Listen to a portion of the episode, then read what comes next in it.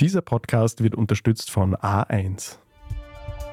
Neanderthals are often depicted as brutish cavemen, but science shows that our early ancestors were actually quite advanced.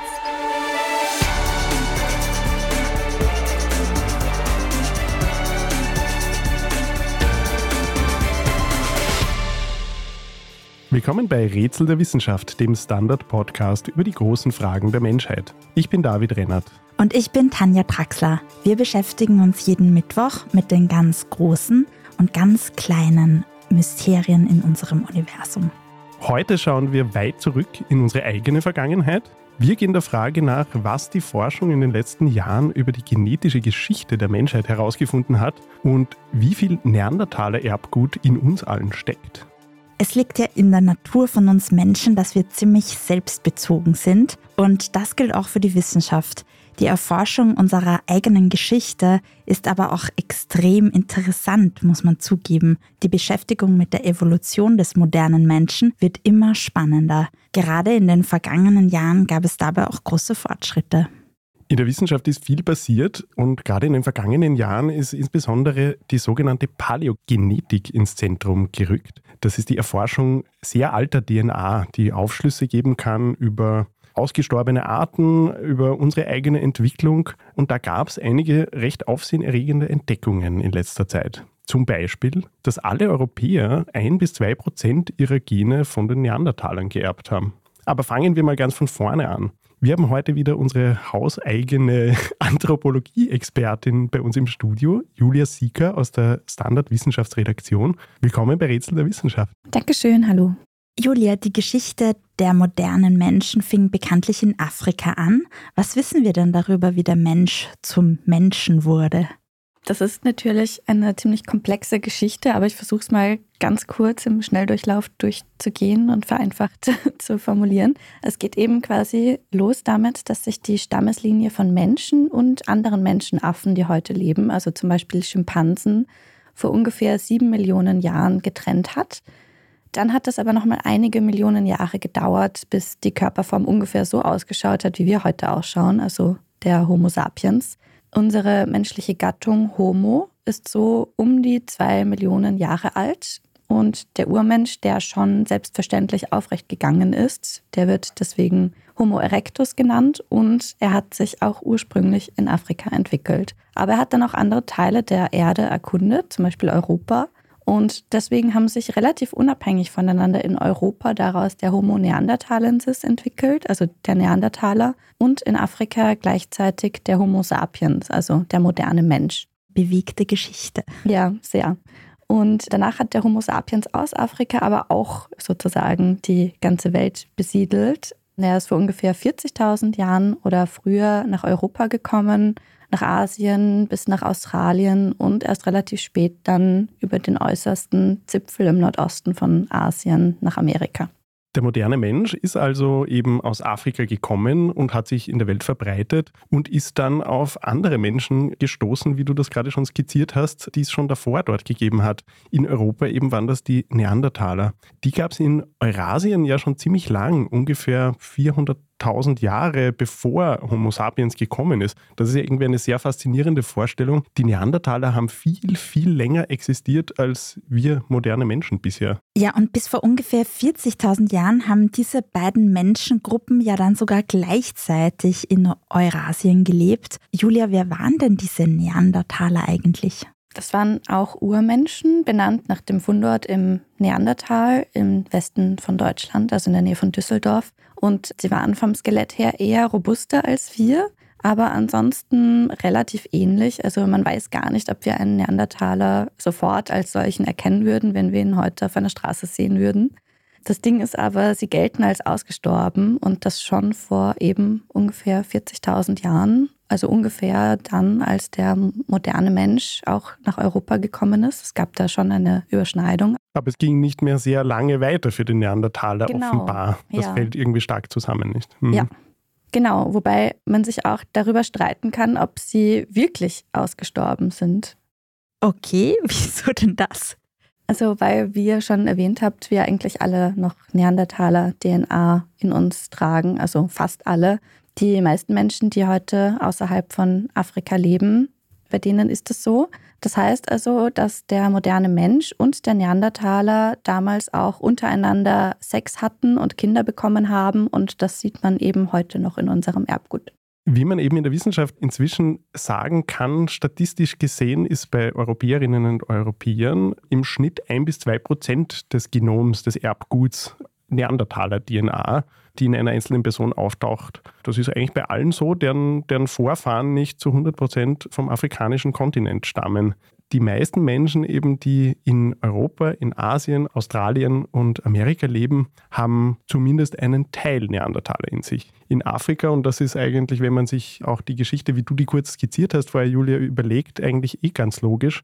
Da gab es nie Neandertaler, weshalb heutige Afrikanerinnen und Afrikaner eben keine genetischen Spuren von diesem Urmenschen in ihrem Erbgut haben. Genau, außer es gab halt ein paar Vorfahren, die vielleicht aus Europa oder anderen Teilen der Welt gekommen sind. Ja, ja voll. Was das genau für uns heute bedeutet, das besprechen wir gleich noch. Vorher würde mich aber noch interessieren, warum sind denn die Neandertaler überhaupt ausgestorben, eben abgesehen von den ja, kleinen Resten in unserer DNA? Ja, das ist das große Rätsel, das ForscherInnen immer noch beschäftigt. Man hat lange geglaubt, dass Neandertaler viel primitiver waren und nicht so weit entwickelt, nicht so leistungsfähig wie der moderne Mensch, der dann später gekommen ist.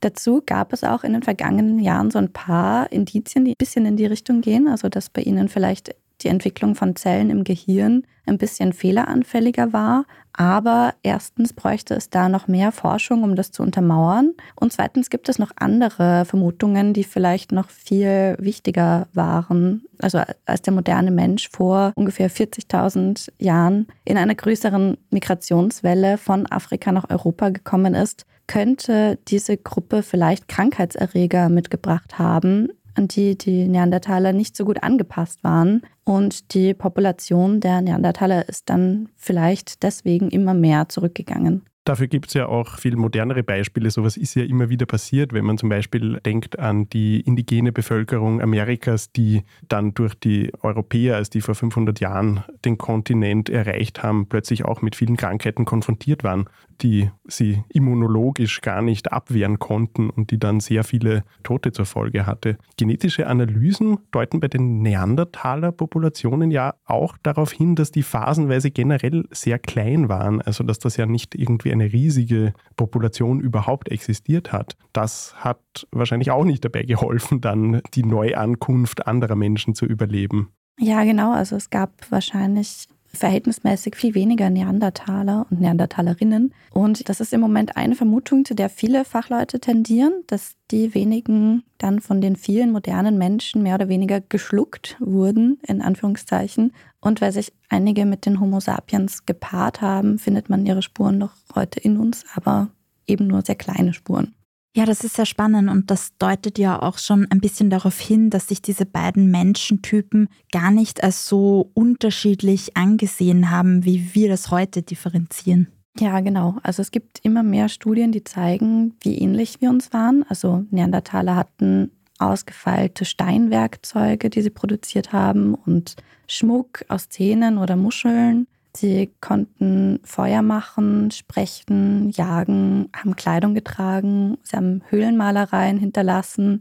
Vielleicht haben sie sogar Musikinstrumente wie Knochenflöten gebastelt und ja, vielleicht haben sie auch ihre Toten bestattet. Also das kann man teilweise nicht ganz so genau sagen, aber dafür gibt es Indizien und das alles ist schon etwas Besonderes in unserer Menschheitsgeschichte. Jetzt, wo wir immer mehr auch über die Neandertaler wissen, wie hat sich denn unser Bild über sie verändert?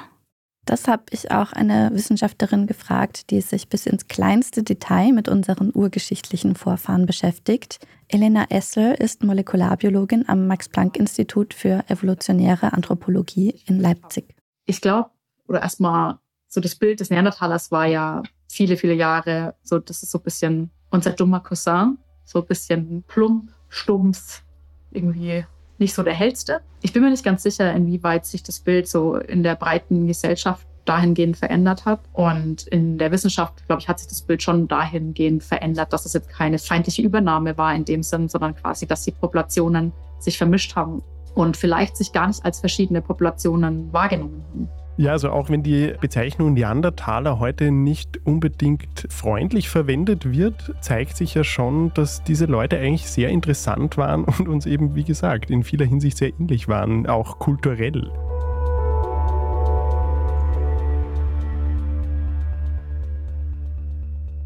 Kommen wir zurück zum genetischen Erbe der Neandertaler. Da gab es ja in den vergangenen Jahren große Fortschritte in der Forschung und ein Pionier in diesem Bereich ist der schwedische Paläogenetiker Svante Pääbo. Er wurde für seine Arbeiten 2022 mit dem Medizinnobelpreis ausgezeichnet. Ich konnte da auch bei der Verleihungszeremonie in Stockholm dabei sein, was wirklich sehr schön und feierlich war. Und er hat ja, wie er damals auch in seinen Nobel-Lectures erzählt hat, viele wichtige Arbeiten zu Neandertalern vorgelegt. Genau. Pebo, der ja heute das Deutsche Max-Planck-Institut für evolutionäre Anthropologie leitet, hat sich eben unter anderem mit der Sequenzierung des Neandertaler-Genoms mit Kollegen gemeinsam einen Namen gemacht. Und das eröffnete überhaupt erst die Möglichkeit, unsere Verwandtschaft mit diesen Menschen zu erforschen. Vor einiger Zeit hat Pebo in Wien erklärt, welches Fenster die Sequenzierung des Neandertaler-Erbguts eröffnet hat. So, wir haben Genome, zwei Neandertal-Genome, die von genauso hohen Qualität sind wie Genome von jetzt lebenden Menschen. So, wir können dann Neandertal-Genom mit jetzt lebenden Menschen vergleichen sehr genau. Sagen wir ein Chromosom hier. Wenn wir auf diesem Chromosom markieren in unterschiedlichen Individuen, welche Stücke kommen von Neandertalern, in Rot, können wir sehen, dass Leute von außerhalb Afrika tragen Stücke vom Neandertal-Genom und viele von uns tragen dann unterschiedliche Teile des Neandertals-Genom. Aber die summieren sich zur Größenordnung 1 bis 2 Prozent. Wir können dann sagen, wenn wir springen von Individuum zu Individuum hier im Saal zum Beispiel, wie viel vom Neandertal-Genom können wir sozusagen zusammenpuzzeln von Leuten, die heute leben? Und das ist in Größenordnung 40 oder 50 Prozent des Neandertals-Genoms läuft immer noch rum auf zwei Beine sozusagen. Die Neandertaler sind also eigentlich noch ziemlich präsent heute. Vielleicht sollten wir uns endlich davon verabschieden, ihren Namen als Schimpfwort zu verwenden. Mich würde jetzt aber interessieren, wie man so etwas überhaupt macht. Wie kommt man an das Erbgut von Menschen, die vor 40.000 Jahren ausgestorben sind? Ist es nicht extrem schwierig, aus den uralten Knochenresten DNA zu extrahieren, Julia? Ja, auf jeden Fall. Das ist schwierig und das war bis vor ein paar Jahren noch total unmöglich. Das Erbmaterial ist nach so langer Zeit oft sehr stark zerfallen, dass man damit nicht mehr so viel anfangen kann. Aber in den letzten Jahren konnten sogar 400.000 Jahre alte Neandertaler DNA aus Spanien gewonnen und analysiert werden. Die absolute Höchstleistung in dem Alter ist ein Fund aus Grönland, wo zwei Millionen Jahre alte Umwelt-DNA gefunden und analysiert wurde, die zum Beispiel von Rentieren, von Hasen und verschiedenen Bäumen stammt. Und was ich auch super spannend finde, ist, aus Krimiserien wissen wir ja, dass man DNA-Spuren auch findet, wenn man eine Tasse Kaffee oder Tee getrunken hat. Also wenn man einen Gegenstand nur berührt hat. Und vor einem Jahr hat das ein Forschungsteam zum ersten Mal geschafft, uralte menschliche DNA von der Oberfläche eines Gegenstands zu gewinnen, also nicht aus den Knochen von der Person selber. Das war ein Schmuckanhänger aus einem Hirschzahn und dieser Durchbruch ist unter anderem Elena Essel zu verdanken. Sie hat mir auch erzählt, wie ihre Methode ungefähr funktioniert, ohne dass man den Anhänger dabei zerstören musste. Also wie gesagt, die klassische Art, wie wir Proben nehmen in der alten DNA-Forschung, ist, dass wir ein kleines Loch in den Knochen bohren und dann eigentlich mit diesem Knochenstaub arbeiten. In dem Fall von den Artefakten haben wir jetzt einen ganz anderen Ansatz genommen. Wir haben dieses komplette Artefakt genommen und haben das in einem Puffer versenkt sozusagen. Und dieser Puffer hat dann die DNA rausgewaschen. Ich vergleiche das immer gern mit einer Knochenwaschmaschine oder mit einer Zahnwaschmaschine. Also wir geben diese Probe komplett in den Puffer und erhitzen dann schrittweise den Puffer von Raumtemperatur, also so ungefähr 20, 21 Grad, bis zu 90 Grad. Und ein bisschen so ähnlich wie in der Waschmaschine kommen quasi die tief sitzenden Flecken kommen erst bei den hohen Temperaturen raus. Und so ähnlich ist es auch bei der DNA gewesen. Und es hat mich wahnsinnig gefreut, dass wir nicht nur diesen technischen Aspekt abhaken konnten, dass wir eine nicht destruktive DNA-Extraktionsmethode entwickeln konnten, sondern eben auch zeigen konnten, dass die DNA von dem, dem oder der, in dem Fall der Benutzerin oder der Trägerin des Artefakts tatsächlich über 20.000 Jahre erhalten bleiben konnte.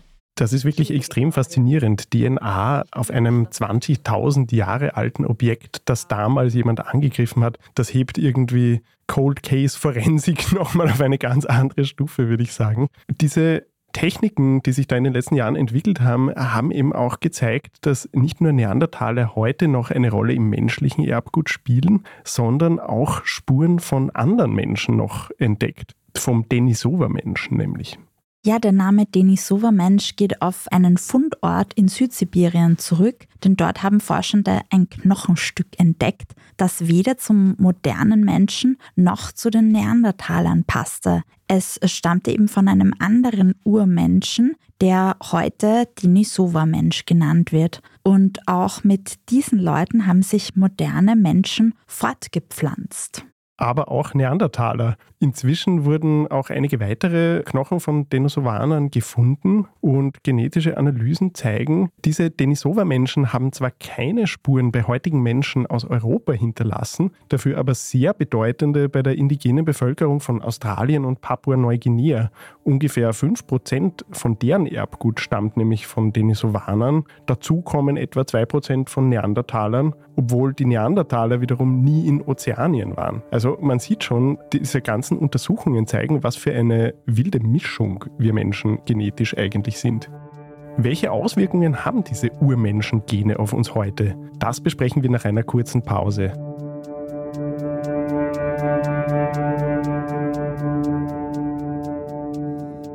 Bis gleich.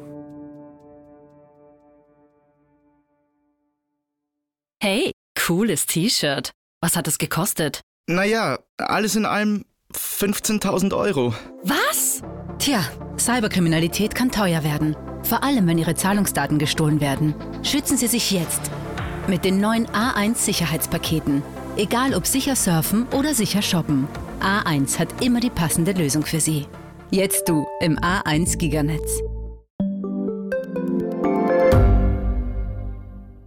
Ich bin die Franziska. Ich bin der Martin. Und wir wollen besser leben. Lohnt sich 10.000 Schritte zu gehen jeden Tag? Ist das Großraumbüro wirklich so schlecht wie sein Ruf? Spoiler, ja.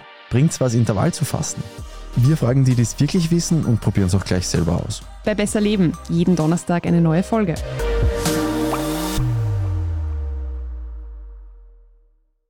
Wir wissen also, dass heute noch sehr viel Neandertaler Erbgut im Umlauf ist, aber was hat denn das eigentlich für Folgen? Da gibt es inzwischen eine ganze Liste an Hinweisen und die werden auch dauernd mehr, weil sehr viele Studien in diesem Bereich erscheinen. Zum Beispiel haben Untersuchungen gezeigt, dass moderne Frauen mit einer bestimmten Neandertaler-Genvariante im Durchschnitt mehr Kinder haben. Neandertaler-DNA kommt in manchen Gensequenzen auch vor, die zum Beispiel die Immunabwehr steuern. Das kann bei Depressionen und Suchtverhalten möglicherweise eine Rolle spielen. Manche Menschen haben solche Genvarianten auch einen besseren Schutz gegen Covid-19 gewährt, wie Forschende während der Pandemie festgestellt haben. Andere Sequenzen, hat sich inzwischen aber herausgestellt, hatten wieder den gegenteiligen Effekt und haben eigentlich das Risiko für schwere Verläufe verdoppelt. Dann gibt es noch ganz viele andere Dinge, die assoziiert sein könnten. Zum Beispiel helle Haut von Nord- und Mitteleuropäern könnte teilweise ein Erbe mancher Neandertaler sein ebenso auch die Neigung zu bestimmten Hautkrankheiten. Ja, und es gibt auch eine Studie, die die Nasenform teilweise auf Neandertaler-Gene zurückführt, also dass man höhere Nasen hat. Ein anderes eher negativ behaftetes Neandertaler-Gen wiederum scheint möglicherweise die Entwicklung von Diabetes Typ 2 zu begünstigen. Ja, und vor kurzem wurden auch Hinweise darauf veröffentlicht, dass sich bestimmte Neandertaler-Genvarianten auf die biologische Uhr auswirken könnten. Also der Studie zufolge sorgt eine bestimmte Variation dafür, dass man am Tag früher aufwacht, eine Art Frühaufsteher gehen, also was zumindest manche Menschen vielleicht unseren ausgestorbenen Verwandten zu verdanken haben. Ja, ich gehöre da, glaube ich, eher nicht dazu. Das Frühaufsteher gehen ist leider an mir vorbeigegangen.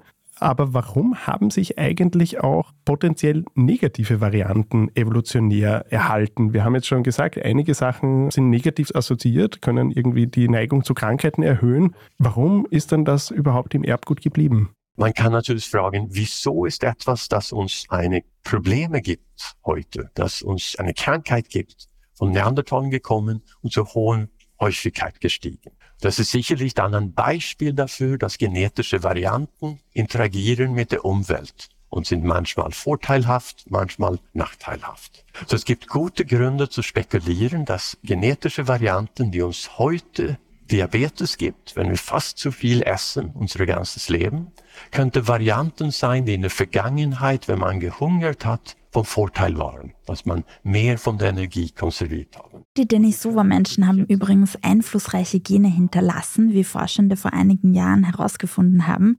Die heutigen Bewohner des Hochlandes von Tibet etwa dürften dank dieser Gene besser an das Leben in der Höhe angepasst sein und es hilft ihnen dabei, mehr Sauerstoff im Blut aufzunehmen. Diese ganze Geschichte zeigt für mich auch sehr schön, wie absurd diese ganzen rassistischen Überlegenheitsgedanken sind und diese Angst vor einem Replacement, die leider allerorts auch heute wieder im Aufwind ist. Wir sind ja eigentlich eine totale Mixtur, wenn man sich das nochmal kurz vorstellt. Da kam der moderne Mensch aus Afrika, traf auf andere Urmenschen, die schon seit Hunderttausenden von Jahren in Europa und in Asien gelebt haben, hat sich mit denen vermischt, mit den anderen vermischt, deren Nachkommen haben sich dann wieder vermischt sind weiter gewandert, haben die Meere überquert und neue Lebensräume besiedelt. Und überall ist Erbgut von diesen menschlichen Zusammenkünften hingetragen worden. Und das ist heute die Population des Homo sapiens auf unserem Planeten. In Rumänien wurden zum Beispiel vor einigen Jahren Überreste eines Homo sapiens gefunden, der ein Ur-Ur-Urenkel eines Neandertalers oder einer Neandertalerin war. Das ist total faszinierend. Also da hat es nur wenige Generationen davor diese Vermischung gegeben, das konnte man feststellen. Ein anderer spannender Fund war von einem Kind, dessen Eltern eine Neandertalerin und ein Denisova-Mensch wiederum gewesen ist. Also man kann das wirklich auch total nachvollziehen an einzelnen Funden inzwischen heute schon. Ja, total. Da gibt es so spannende Funde, die von solchen Lebensgeschichten erzählen und auch unser Bild von unseren Vorfahren ziemlich umgekrempelt haben. Dabei sind es aber auch nur ganz kleine Einblicke in frühere Zeiten, aus denen wir versuchen zu rekonstruieren, was damals alles passiert ist. Also wir können aktuell oft nicht mehr als das Geschlecht von einer Person und deren Verwandtschaftsverhältnisse davon ablesen. Gerade bei den Denisova-Menschen sind es auch so kleine Knochenfragmente, dass man da nicht mal irgendwie viel sagen kann. War die Person vielleicht von irgendeiner Krankheit betroffen, die man da sieht? Wie sahen die aus? Also das ist so eine unsichtbare Menschenform, die wir da aufgespürt haben, nur mit DNA. Und wer weiß, was wir mit besserer Technologie in ein paar Jahrzehnten vielleicht noch herausfinden können. Ganz genau werden wir das aber wahrscheinlich eh nie sagen können. Wir haben ja nicht so eine Zeitmaschine in der Form. Aber es ist auch spannend, sich hypothetische Fragen zu stellen. Zum Beispiel, was wäre eigentlich, wenn Neandertaler heute noch leben würden? Würden wir sie als anders wahrnehmen? Schwierige Frage. Ich würde mir wünschen, dass es nicht so ist. Aber ich glaube, wenn man sich so die Welt jetzt anguckt, da sind wir uns ja unter den Menschen schon nicht so ganz einig. Und ich meine, ich glaube, gerade jetzt in den Zeiten von Populismus und einem gewissen Rechtsruck in Europa, weiß ich nicht, wie hoffnungsvoll ich da wäre für Neandertaler in unserer Gesellschaft, muss ich ehrlich sagen. Ja, das ist wahrscheinlich zu befürchten. Dabei könnten wir viel von den Neandertalern lernen, auch über uns selbst. Die Paläogenetik zeigt nicht nur auf, was wir von diesen Menschen geerbt haben, sondern hilft uns auch dabei zu verstehen, was Homo sapiens eigentlich einzigartig macht, welche Genveränderungen stattgefunden haben, nachdem es den Neandertalern nicht mehr gab und was wir denen verdanken. Und wir können natürlich jetzt einen Katalog machen von allen genetischen Veränderungen, die bei allen Menschen heute vorhanden ist, aber die nicht vorhanden waren bei den Neandertalern. Und das Interessante ist, dass das ist nicht eine riesenlange Liste. Das sind in Größenordnung 30.000 Veränderungen.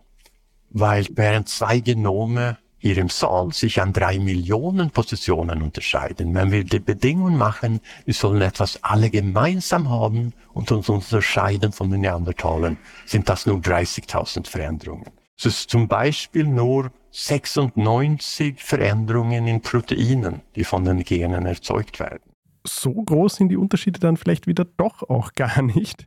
Es gibt jedenfalls noch sehr viel zu entdecken in der Paläogenetik und wer weiß, was da auch in unserem Erbgut sonst noch alles zutage tritt. Und nicht nur bei uns, sondern auch in Funden von anderen Arten. Es wird ja auch viel geforscht zu längst ausgestorbenen Tieren, wie es mit Möglichkeiten zum Beispiel aussieht, Mammuts, Dodos oder sogar Dinosaurier wieder auferstehen zu lassen, werden wir in diesem Podcast an einer anderen Stelle mal besprechen. Für heute sagen wir vielen Dank, Julia Sieker, für das spannende Gespräch und danke an euch alle fürs Zuhören.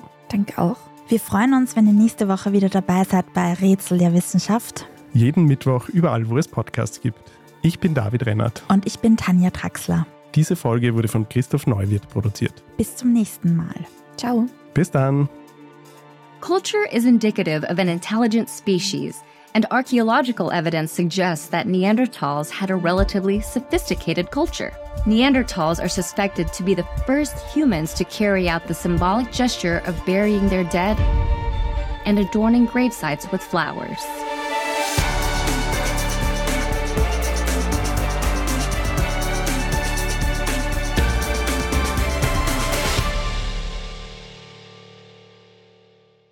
Hey, cooles T-Shirt. Was hat es gekostet? Naja, alles in allem 15.000 Euro. Was? Tja, Cyberkriminalität kann teuer werden. Vor allem, wenn Ihre Zahlungsdaten gestohlen werden. Schützen Sie sich jetzt. Mit den neuen A1 Sicherheitspaketen. Egal ob sicher surfen oder sicher shoppen. A1 hat immer die passende Lösung für Sie. Jetzt du im A1 Giganetz.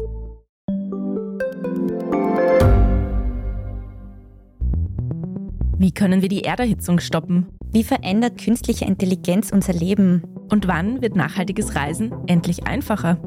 Um diese und viele weitere Themen geht es im Podcast Edition Zukunft und Edition Zukunft Klimafragen. Ich bin Alicia Prager. Und ich bin Julia Beirer.